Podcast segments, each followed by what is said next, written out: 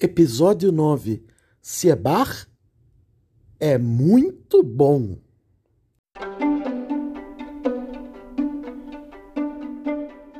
Clássico sem crise. Conversas despretensiosas sobre o universo da música clássica, ópera e todo o resto que surgir no meio disso. Por Samuel Vidili.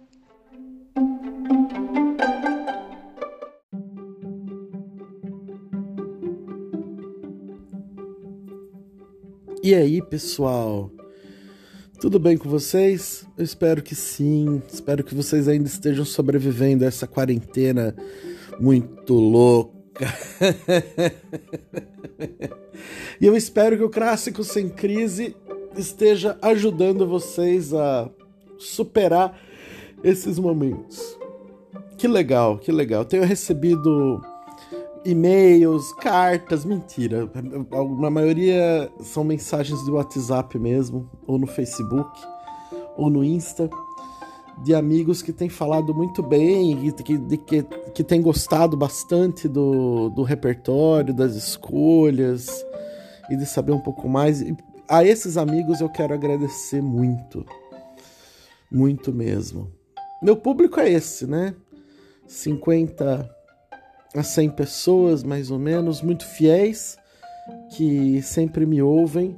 E desde já também um saludo a Bolívia, porque tenho mis queridos amigos que estão escuchando e que para eles eh, envio um abraço, mis saludos desde Brasil. Muito bem, muito bem. E hoje vai ser dia de falar de um dos maiores gênios que passou pelo mundo e deixou sua marca na música clássica. Falei de Beethoven na semana passada e realmente Beethoven foi o grande gênio. Eu diria que nós tivemos vários gênios na música, mas como Beethoven e como Bach, difícil, hein? Difícil, difícil superar esses dois esses dois incríveis compositores. E o bar, pedido especial do querido amigo José Ferrari, é, merece toda a atenção e é de uma popularidade as suas músicas. Bom, enfim, não vou ficar explicando agora que antes de qualquer coisa é sempre importante sabermos de quem vamos falar, né? Então é isso.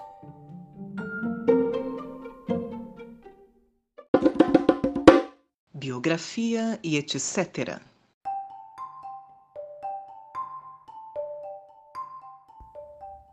Johann Sebastian Bach nasceu em 1685 e morreu em 1750 Portanto, não viveu mais do que 65 anos nesta terra.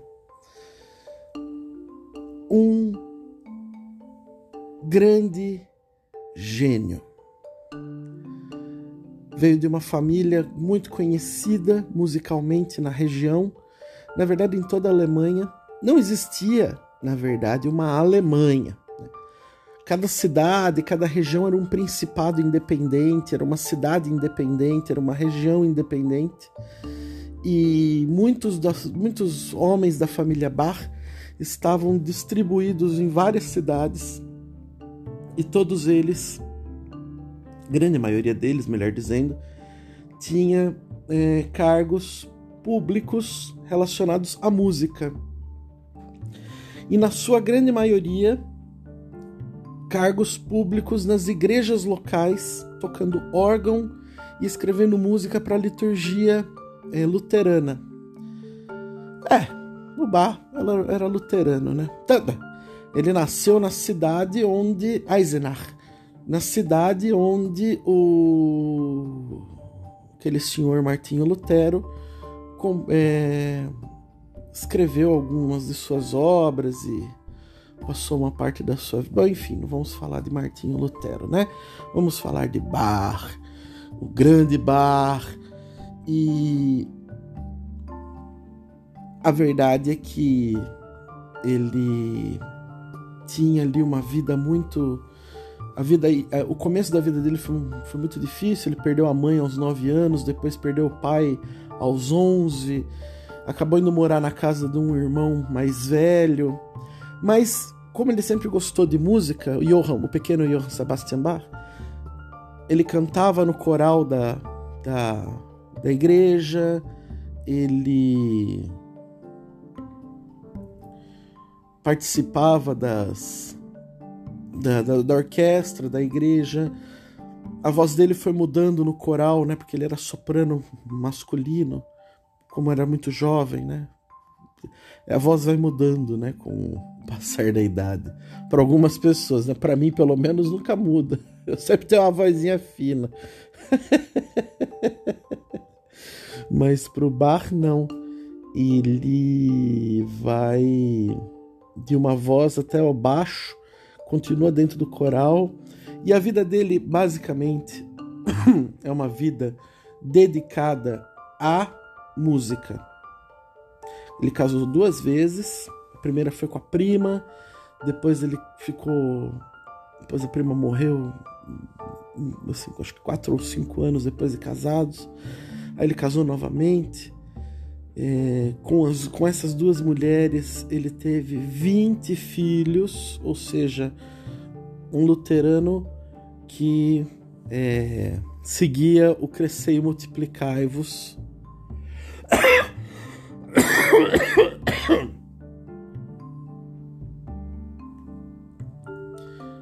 Muito bem. Esse era o Johann Sebastian Bach. Passou por várias cortes, por várias cidades, mas ele se fixou mesmo no norte da Alemanha, na cidade de Lübeck, é, onde ele foi professor. Ele lá era uma coisa de louco, né? Ele era professor, é, coordenador da, da, escola de música da cidade, né? Tinha que escrever para as igrejas, coordenar as orquestras das igrejas. Ele teve uma vida muito atribulada, muito cheia de serviço e muito serviço em volta de, principalmente, da corte, onde ele compunha algumas músicas sinfônicas nas cortes onde ele passou. Música religiosa que ele compôs para as festas, é, porque a igreja luterana permitia música, permite música nos seus cultos. E ele compôs muito também peças para estudo, para que ajudasse as pessoas, auxiliasse as pessoas no estudo do, do, do instrumento. E o instrumento da sua predileção era o órgão de tubo. Ele teve um grande ele sempre teve um grande, uma grande aptidão para o órgão e era conhecidíssimo pela qualidade com que tocava, montava órgãos, afinava órgãos. E, e, gente, órgão de igreja não é um negócio fácil, viu? Não é um negócio fácil. Não, não, não era na época e não é ainda hoje, é? E hoje está des desaparecendo porque não há quem queira tocar aquilo, porque é muito difícil. Você tem que coordenar mãos e pés para poder tocar. É inacreditável. Eu às vezes vou aqui ao mosteiro de São Bento de Vinhedo, lá eles têm um órgão e eu vejo o organista tocando e confesso para vocês que fico até um pouco angustiado de ver, porque há de se ter uma precisão incrível para tocar esse instrumento. É uma coisa de louco. Bom, o Bach morre cego em 1750, aos 65 anos. Teve muitos desgostos na vida porque acabou vendo muitos dos seus 20 filhos aí, muitos morreram antes do que ele, né? Porque é o seguinte, gente. Hoje o que nós estamos vivendo com a pandemia era a vida normal na Alemanha, no que hoje se chama Alemanha do século XVIII. Ele mesmo sai de Azenach por causa de um de uma peste, depois ele vai para uma outra cidade onde também tinha peste e depois ele muda porque assolou um. A cidade foi assolada por uma, por uma devastadora peste também. Por, e pe, eles chamavam de peste todas essas epidemias: cólera, é, malária, tifo, é, enfim. Tudo isso que matava muita Então era comum. Acabava sendo comum isso. E, bom, ele perdeu a mãe dele muito cedo por, por conta disso, perdeu o pai muito cedo por conta disso, perdeu filhos por conta dessas pestes, então isso também já estava na realidade deles. Nós é que não entendemos isso, e não, na verdade nós humanos não lembramos do que aconteceu, né? A gente não. A gente não aprende com a história, né? E aí acaba acontecendo o que aconte, está acontecendo conosco agora. Coisas da vida. Existe uma lenda muito bonita que fala que o Bach gostava tanto de estudar que ele fazia à noite à luz da lua copiando as partituras. Não podia acender as velas, não tinha dinheiro para ter velas. E o pai dele não gostava que ele acendesse as velas à noite. Então ele fazia isso à luz da lua, e isso forçou a sua vista e ele acabou ficando cego quando morreu. Se não é vero, é ben trovato. Bom, sabe-se que muitas das obras dele, infelizmente, foram perdidas, muitas das obras dele foram perdidas, porque muitos filhos, apesar dele ter filhos que seguiram a carreira musical, os outros filhos herdaram muitas das partituras de Bach e não sabiam o que fazer com aquele monte de papel. Tinha um que era açougueiro, por exemplo, e embrulhava carne com as partituras do pai para você ver como é que são as coisas. Né? Você comprava uma maminha, uma alcatra e ganhava uma parte da obra de um dos maiores gênios da música, né? Que coisa louca. O Bach foi completamente esquecido assim que morreu. Por quê? Porque o estilo musical é, que ele representou, que era o barroco, perdeu totalmente o crédito e estava e tava entrando em lugar o classicismo, né? o clássico. É, do onde que você tem aí como maior expoente, mais popular, o Mozart, que é uma outra forma de escrita, é uma outra forma de música. Então o Bach perdeu um pouco, ele ficou um pouco esquecido até Mendelssohn, em 1820, 1930, que redescobriu o Bach e desde então o Bach nunca deixou de ser tocado, nunca deixou de ser lembrado. Essa é um pouco da história da vida desse grande compositor alemão e é dele que vamos ouvir algumas peças nesse programa.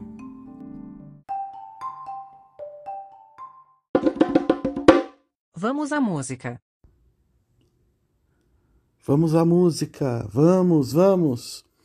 A primeira de todas será o segundo movimento da suíte BWV 1068. Vou explicar o que significa tudo isso. BWV 1068 é, é o número do catálogo que foi criado por um homem chamado Wolfgang Schmieder em 1950, que tentou organizar toda a música do Bach é, através do, do tempo de uma, através de uma ordem cronológica. E sempre que está catálogo BWV é Bach Werke Verzeichnis, catálogo de obras de Bach em alemão. Então é uma, é uma questão de organizar a obra do Bach para que ela possa ser apreciada e tocada corretamente. Essa é a, a maravilha dessa organização. Bom, enfim, a suíte é uma peça para uma orquestra, não tem vozes, e numa dessas suítes, um, o segundo movimento é esse que nós vamos ouvir agora, que ficou popularmente conhecido como área da quarta corda, porque é, dizia-se que poderia ser tocada apenas na quarta corda do violino, o que não é verdade. A música é para um conjunto todo e ela é muito bonita. Foi feita em 1723 e vale a pena ser ouvida com muita atenção. E eu espero que vocês gostem, reconheçam. Com certeza vocês já ouviram em algum lugar. Espero que vocês gostem e apreciem. Vamos ouvir então a chamada área da quarta corda da suíte BWV 1068 de Johann Sebastian Bach.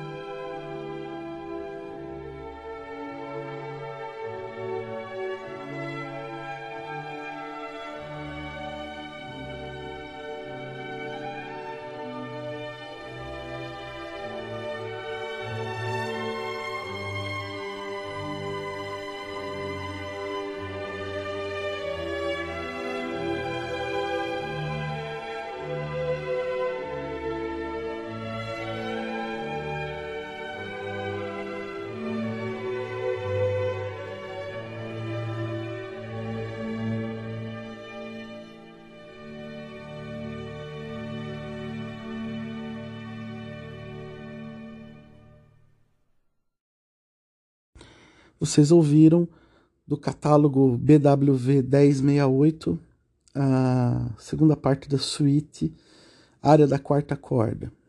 É uma música muito, muito elegante. Eu, particularmente, gosto de tudo que o Bach escreveu. Para mim, é um programa muito difícil esse, eu confesso, porque eu não posso colocar tudo que eu quero colocar para que vocês ouçam, porque é muita coisa. Então, eu selecionei as mais populares e as que mais me chamam a atenção. Vão ser algumas. É, a primeira foi essa. Espero que vocês tenham realmente gostado. E espero que vocês possam apreciar a próxima também, escolhida com muito carinho, que é a famosa Jesus, Alegria dos Homens. BWV é o catálogo, né? Jesus Alegria dos Homens 147. Essa peça faz parte de uma cantata maior composta pelo Bar em, para uma festa mariana, ou seja, uma festa da Virgem Maria. Acho até engraçado porque como luterano, né? Acho quando eu li até achei interessante, mas é é, é, que era uma festa litúrgica, festa da visitação. Ou seja, quando Maria veio visitar sua prima Isabel, e enfim, é, uma, uma, é, um, é um momento litúrgico para os luteranos também. Bom, coisas da vida, né? Catálogo BWV 147. E uma das partes é essa linda Jesus Alegria dos Homens, que tem uns versos muito bonitos, compostos por é, por um por um amigo do bar e é considerado um dos maiores tesouros da música até hoje. Eu acho muito bonita parte da letra em alemão que diz: né? Jesus permanece a minha alegria o conforto é a essência do meu coração. Afasta todo o sofrimento. Jesus é a força da minha vida, o desejo e o sol dos meus olhos, a luz dos meus olhos, o tesouro e o prazer da minha alma. Portanto, não deixarei Jesus. É... Eu acho isso muito bonito. É uma peça, como eu falei para vocês, uma peça para o advento que é quando Jesus, a Virgem está grávida, esperando por, por Nosso Senhor. Então, essa é uma das peças finais, uma das partes finais da cantata, quando nasce, portanto, Jesus, a alegria de todos os homens, de todos os seres humanos. É, eu espero que vocês gostem. É uma peça curta, mas muito bonita, de uma alegria contida e eu acho isso que é bonito. É uma peça que nos alegra, mas não é uma peça contagiante. É uma peça que nos comove e enche o nosso coração de muita alegria. Muita alegria e de paz ao mesmo tempo. Uma peça realmente inspirada, na minha opinião. Ouçam.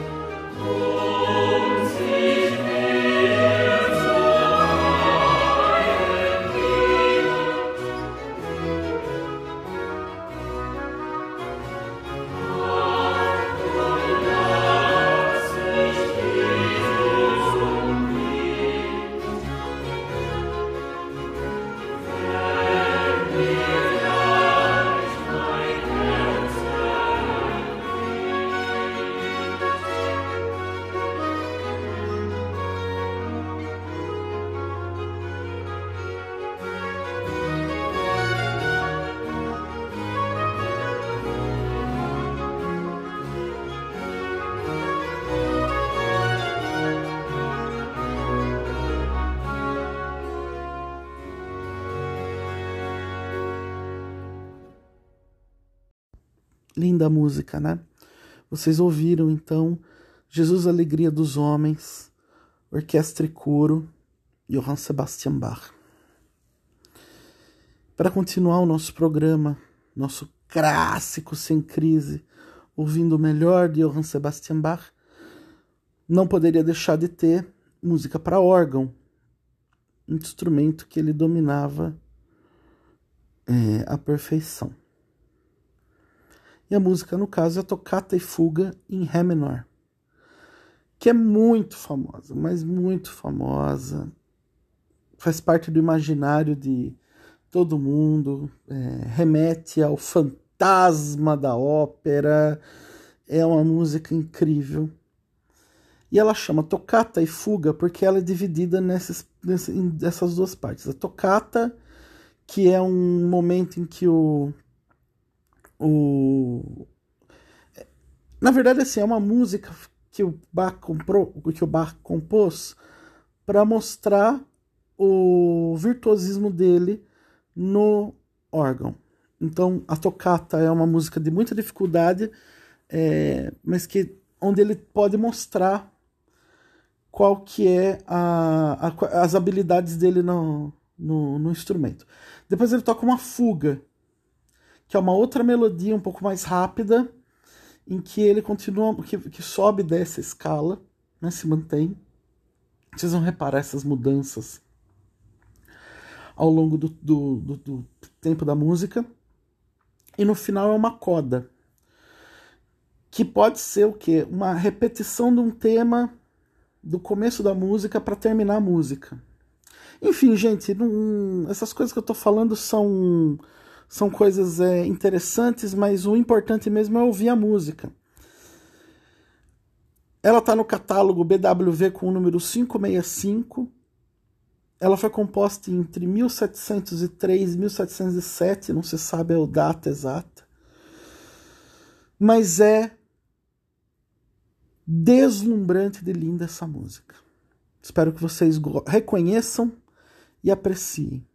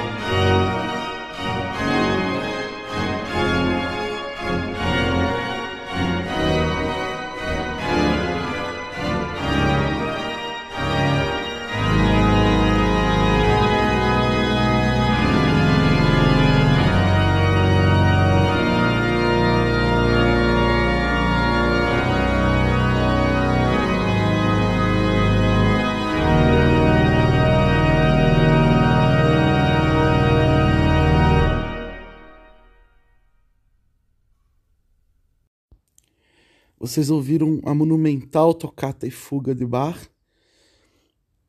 que acredito que muitos de vocês conhecem, já devem ter associado a Fantasma da Ópera ou alguma publicidade ou algum filme que vocês viram. Isso é fantástico na música clássica e é um, é um ponto de entrada maravilhoso.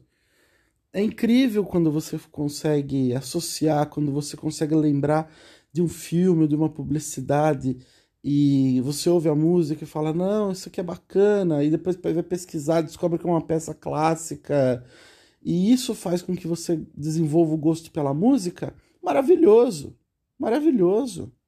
O importante é ter o contato inicial com a música clássica, porque eu posso garantir, a partir do momento que isso acontece, é dificílimo parar de ouvir música clássica, porque ela acaba preenchendo todas aquelas. Eu não diria que, que é um milagre que, que resolve todos os problemas da sua vida, mas que preenche a sua alma com toda certeza. Preenche a alma. E pensando nisso, que agora nós vamos ouvir então é, um oratório, uma, um trechinho só do oratório Paixão segundo São João, do Bach, escrito em 1724, quando ele era Kapellmeister, né? quando ele era professor lá em Leipzig. Ele escreveu a Paixão, a música da Paixão, porque a Paixão foi escrita pelo São João. O que é a Paixão? Paixão é o Paixão de Cristo é todo o processo que leva o Cristo do Monte das Oliveiras, depois da ceia, até a sua crucificação. Essa é a paixão de Cristo. É o que ele passou para dar a sua vida pelos nossos pecados. Então, tanto o evangelista São João quanto Mateus, São Mateus, relatam esse acontecimento na vida de Cristo. E Bach musicou o evangelho. Então ele porque o evangelho está dividido assim entre o narrador que fala. Então Jesus disse a seus discípulos, aí Jesus dizia alguma coisa. E o povo disse, Barrabás, sabe? Pilatos disse, não sei o que. E o judeu disse, não sei o que lá. Ele transformou isso numa música, numa, num teve um, tinha um recitativo, que era o narrador, que ele não cantava, ele recitava, né? E as falas eram musicadas como se fossem áreas, como se fossem é, músicas, né? músicas que se, se, em conjunto formavam a paixão segundo São João. E uma dessas músicas, a letra é muito simples, é, são soldados romanos que depois que crucificaram Cristo estão jogando a sorte para ver quem fica com as vestes dele, para não rasgar as vestes de Cristo e para que, que assim se cumprisse a, profecias de que jogariam sobre suas vestes, etc. Nosso Senhor já tinha falado sobre isso. E os soldados estão ali jogando a sorte para ver quem vai ficar com as vestes de Nosso Senhor. É só isso que eles falam. Só que isso é, é um. dá origem a um coro maravilhoso, curto, tem um minuto e meio, dois minutos mais ou menos, é uma música muito curta mas é muito bonito porque é somente uma frase que vai, vai sendo repetida várias vezes, é, uma em cima da outra, formando que, o, o que é bem a cara do barroco mesmo, né? E vai formando essa música que é simplesmente linda. Então ouçam agora a Paixão segundo São João, esse trechinho só, né? Da Paixão de Nosso Senhor Jesus Cristo segundo São João, do Bar.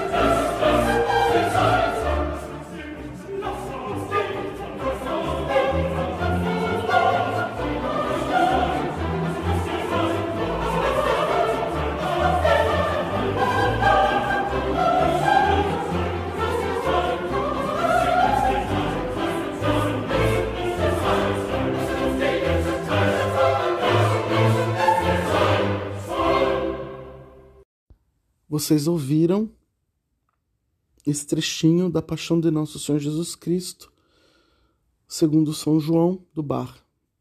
Que bonito, né?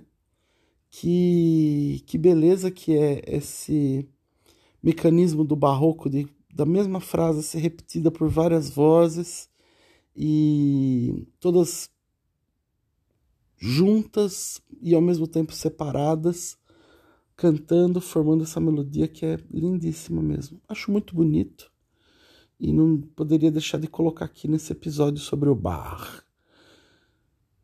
Também não poderia deixar de passar para vocês essa próxima música. É um exercício para violoncelo, na verdade. É um exercício para desenvolver a técnica do violoncelo. Foi escrito lá por 720, 723, quando Bach era professor na cidade de Köthen. E é simplesmente maravilhoso. É uma música, um exercício de escalas.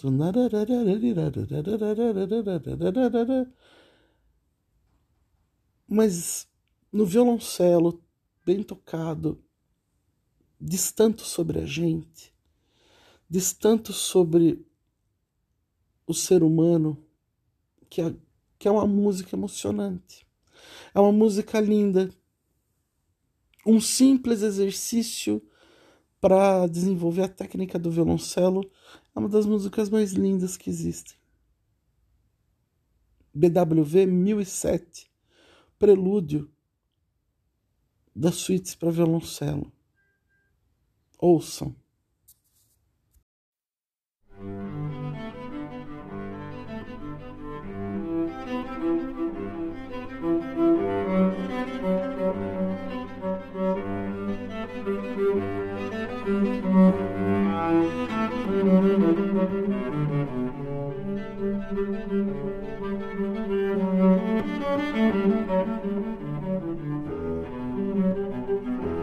Que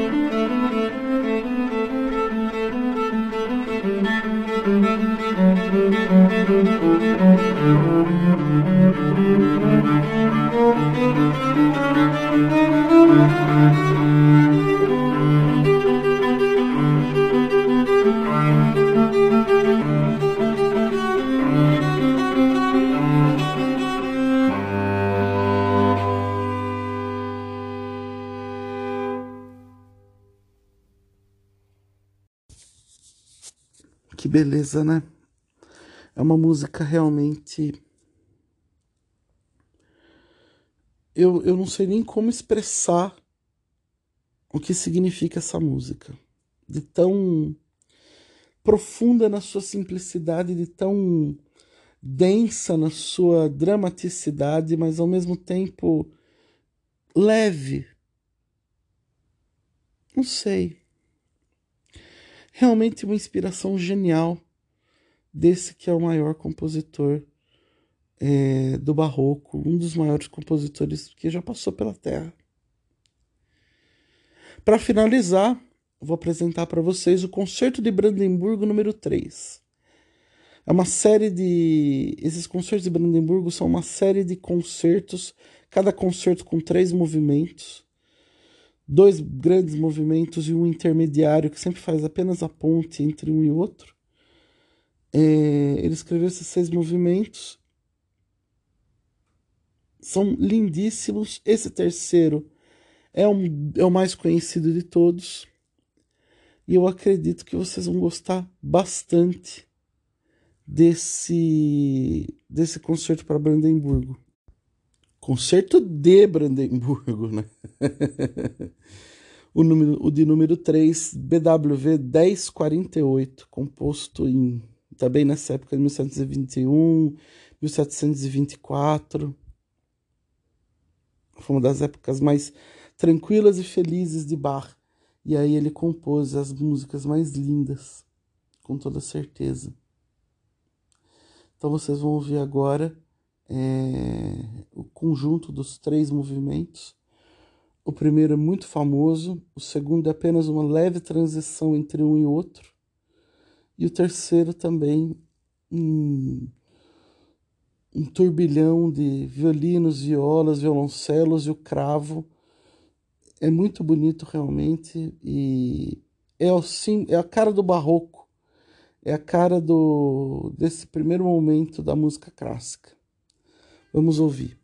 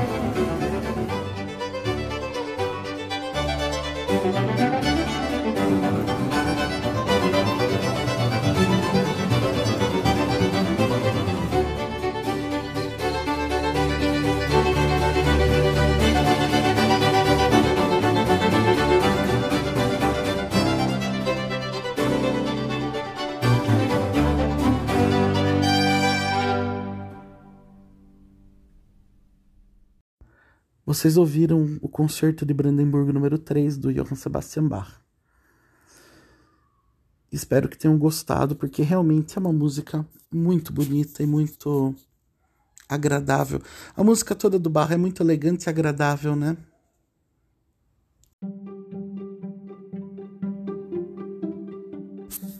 E assim, com dor no coração, porque por mim a gente ficava ouvindo mais outras coisas de Bach os concertos para violino, peças do cravo bem temperado, é, as variações Goldberg, é tanta coisa que tem do bar para se ouvir, mas eu acredito que nós já demos um passo inicial. Hoje foi um passo inicial para uns, para outros um remembering, né, um momento para se lembrar, para se relembrar desse gênio musical e eu espero que vocês tenham gostado, espero que vocês tenham apreciado. Isso não impede que façamos um próximo episódio de Bar, mas é. Achava importante esse primeiro episódio com essas músicas mais conhecidas. Volto a dizer, espero que vocês tenham gostado muito. Espero que vocês tenham dias muito bons e muito, muito felizes. E nos vemos ou melhor, nos encontramos, nos ouvimos aqui pelas pelas estradas da vida online, nos caminhos dos podcasts. Um grande abraço a todos. Fiquem com Deus e até o próximo Clássicos sem crise.